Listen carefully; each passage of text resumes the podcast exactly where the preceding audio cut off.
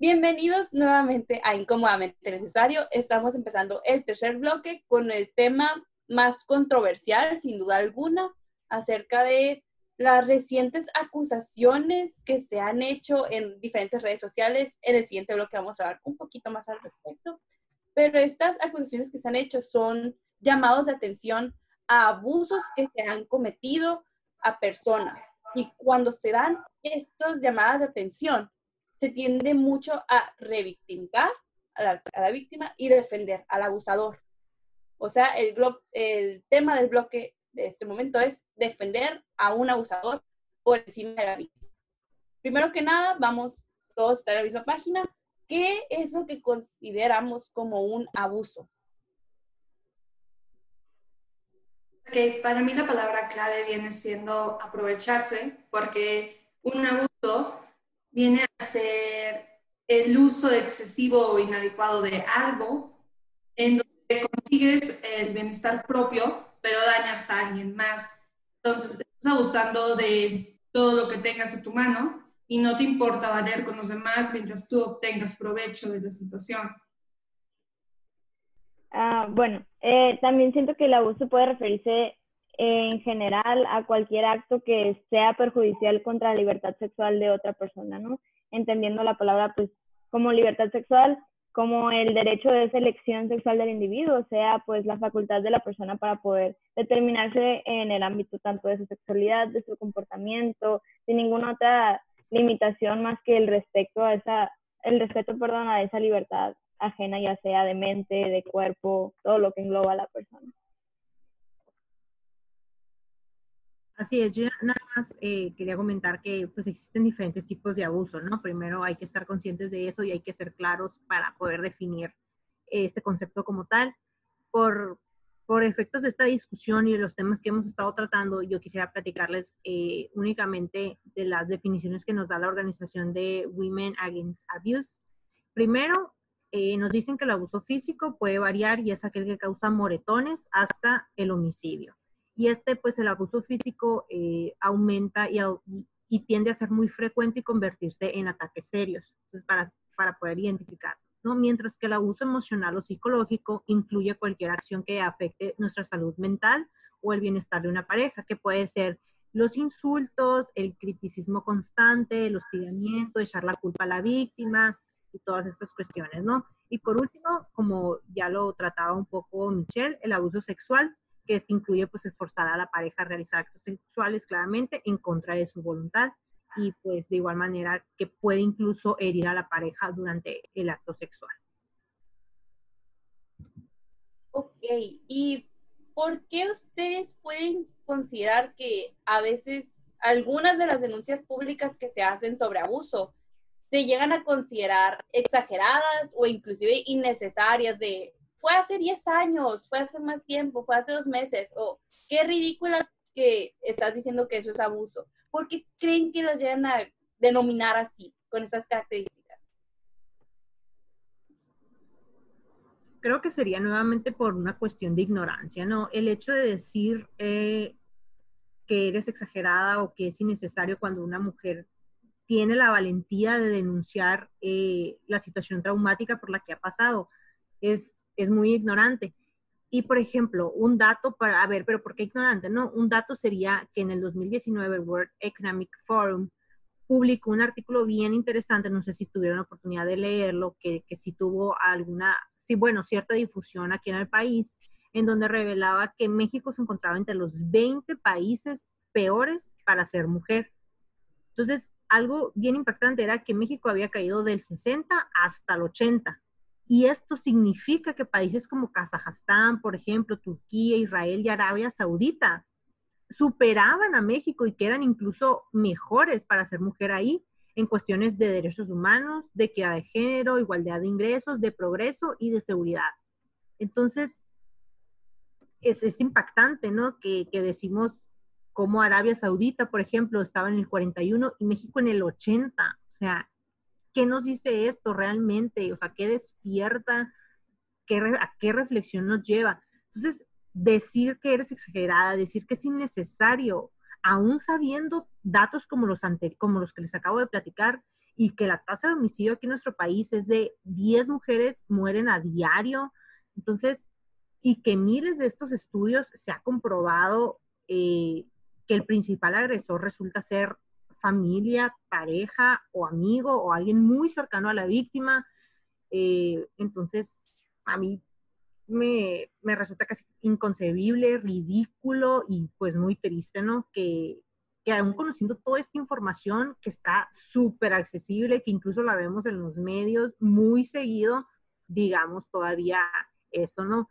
Y también es señal el hecho de decir, pues ese tipo de expresiones hacia una denuncia eh, es también signo de, de, privilegio y de vivir en una burbuja en la que hay veces que las mismas mujeres se expresan de esa forma tan despectiva o de esa forma tan, pues tan ignorante hacia la situación de otra mujer que únicamente pues refleja que pues tú como mujer no has vivido o has tenido la fortuna de ser, de estar tan protegida que no has tenido que experimentar pues ninguno de esos escenarios por los que muchas otras mujeres sí han pasado y que tienes la fortuna de no vivir con esos tan traumáticos en tu vida, ¿no? Y, y, regirte también bajo la filosofía de, pues si no me pasa a mí, no existe y no es real o no creo, ¿no? Tristemente se puede llegar a pensar así. Paola, ¿nos puedes tú comentar acerca de esto, por favor? Pues Perdón. Me quedé pensando en lo que estabas diciendo. Y, tienes toda la razón. Nunca se debería de desmeditar una queja. Por más simple que parezca, si te lo están diciendo es por algo. Y el simple hecho de que la persona tenga la valentía de alzar la voz ya debe de tomarse en cuenta, se debe investigar más a fondo.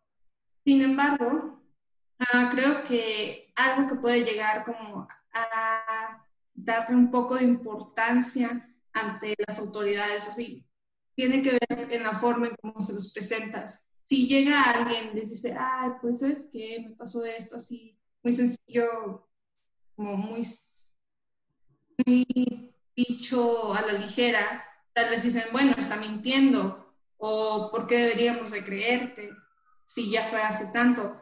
No digo que se debería como descartar, pero tal vez eso sea un factor.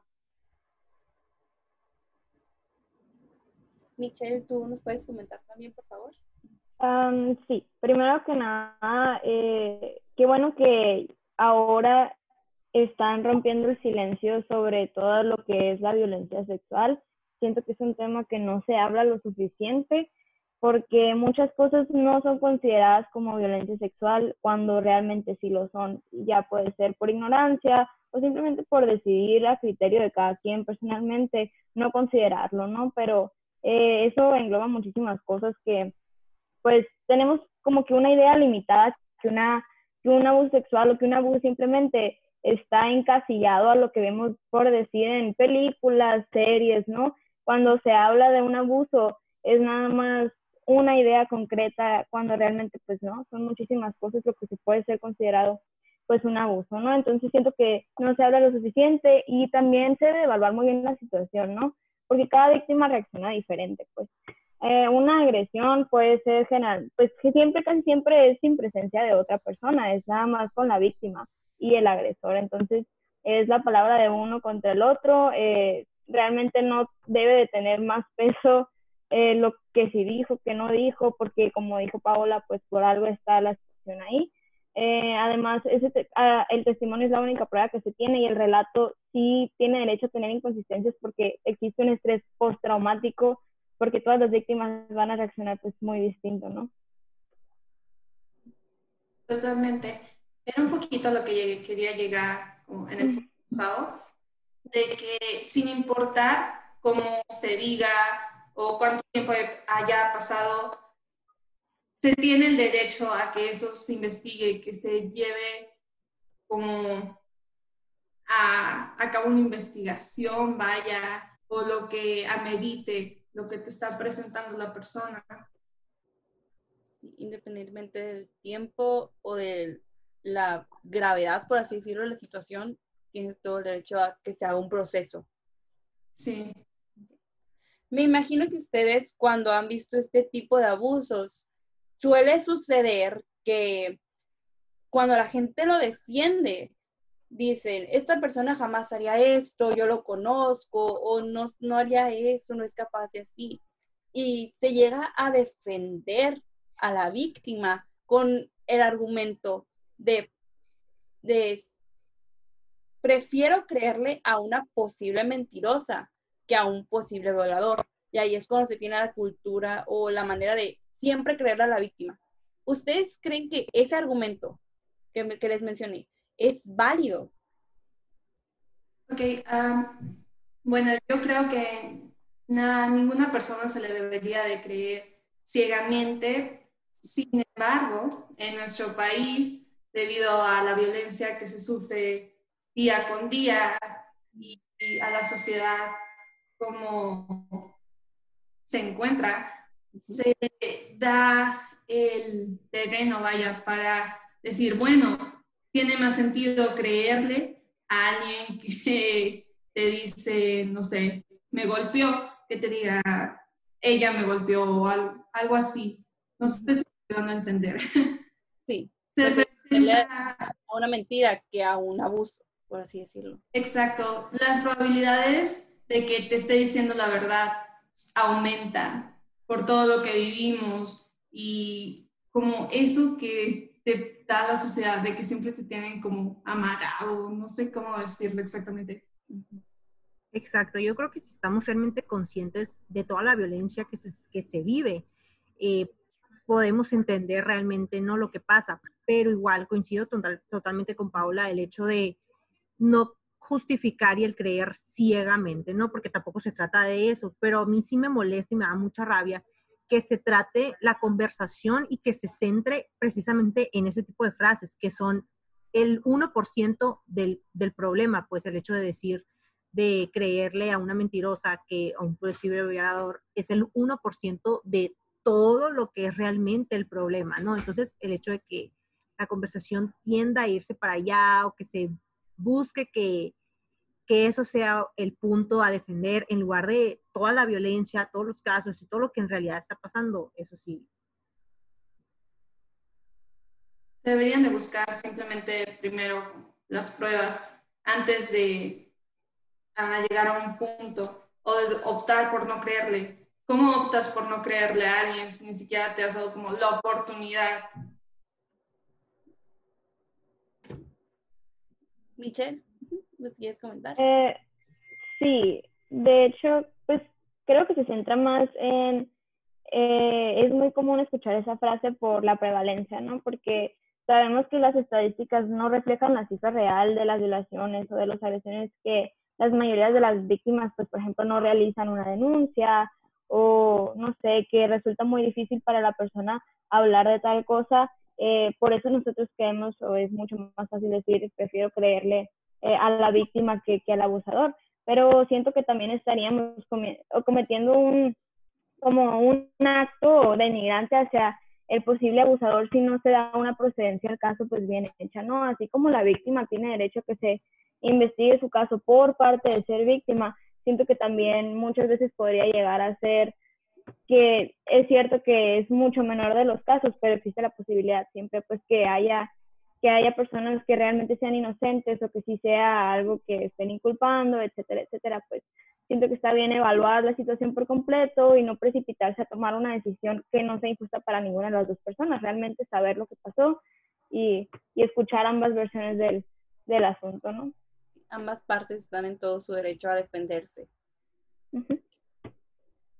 También cuando hemos estado en redes sociales y nos ha tocado ver estas situaciones, no digo que nos haya pasado a nosotras o algo, pero es usual checar que una persona, pongamos el ejemplo, eh, está siempre creer a la víctima, siempre creer a la víctima. Yo apoyo a las mujeres, yo te creo.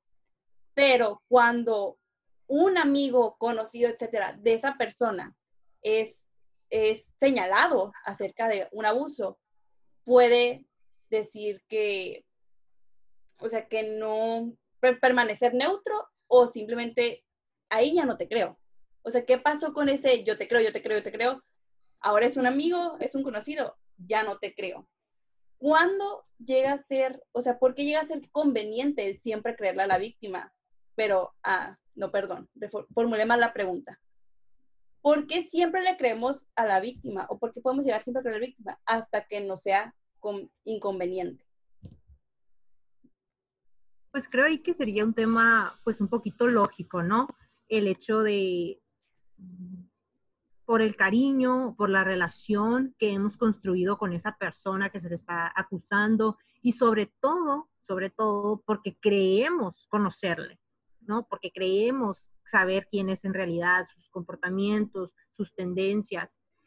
Eh, pero pues es un hecho de que no es así, o sea, la realidad no es así que por más años que llevemos de conocer a alguien o por más tiempo que, tengamos vínculos o algún tipo de relación, no debemos dejar que esto como que nuble nuestro juicio o haga pasarnos completamente a un solo lado, a una sola, a una sola postura, ¿no? Y que eso no nos impida tampoco ver más allá de la situación y de precisamente todo esto que estamos eh, comentando, pues estar conscientes de una situación, de una violencia que realmente existe. Es decir, o sea, que seamos realmente críticos con ese amigo, con ese familiar o con esa persona que está siendo involucrada en la situación y, analizar y decir, a ver, a ver, ¿alguna vez tuvo alguna conducta machista, algún comentario, algo que a mí me haya podido hacer un poquito de ruido, burlas, gestos? O sea, realmente pues ponernos a pensar, ¿no? Y reflexionar sobre todo lo que creemos saber de esa persona. De igual manera, eh, pues eso nos va a ayudar para, para que podamos entender realmente y no solamente tomar una postura u otra por el hecho de que creamos conocer a una persona. Siento que socialmente predomina en nuestra imaginación de la violación o de una agresión que un victimario totalmente sea ajeno a la víctima, ¿no? Que sea un completo desconocido pero la realidad demuestra pues que la mayor posibilidad es que seamos agredidas por alguien conocido y de nuestro entorno de confianza, ¿no? Que sea un familiar, un amigo, un profesor, el jefe, eh, alguien que esté dentro de nuestro círculo social y eso lo, lo dice las estadísticas, ¿no? Cuando por ejemplo, hay mucho consentimiento, también mucha controversia en, sobre el consentimiento, porque muchas veces va a haber actuación inmediata sobre la víctima, pero también va a haber actuación inmediata sobre el agresor, sobre si se resistió lo suficiente o denunció, lo contó inmediatamente, sobre la forma que se actuó después, etcétera, etcétera, ¿no? Entonces, muchas veces las que son perpetradas por conocidos son planteadas como si no importaran, porque dices tú, yo conocí a la persona o o se obstaculiza la denuncia por miedo a sufrir las represalias de la persona que tú conoces. Siento que todavía es aún más difícil porque muchas veces se piensa que no se pudo haber evitado, ¿no? El factor que estás tocando se me hace de que súper interesante porque cuando incluimos a alguien como en nuestro círculo cercano, ya sea nuestros amigos, o sea, a, no sé, el tío de alguien así, le tienes confianza, te cuesta creer, que podría lastimarte. Y como decías, son las personas que estadísticamente se ha demostrado más probables a dañarte. Y cuesta creerlo, pero es cierto, precisamente porque no creemos que sean capaces. Efectivamente, los datos están ahí, pero vamos a seguir hablando de este tema en el siguiente bloque, el último de incómodamente necesario. Vamos a una rápida pausa comercial, no se despeguen, volvemos.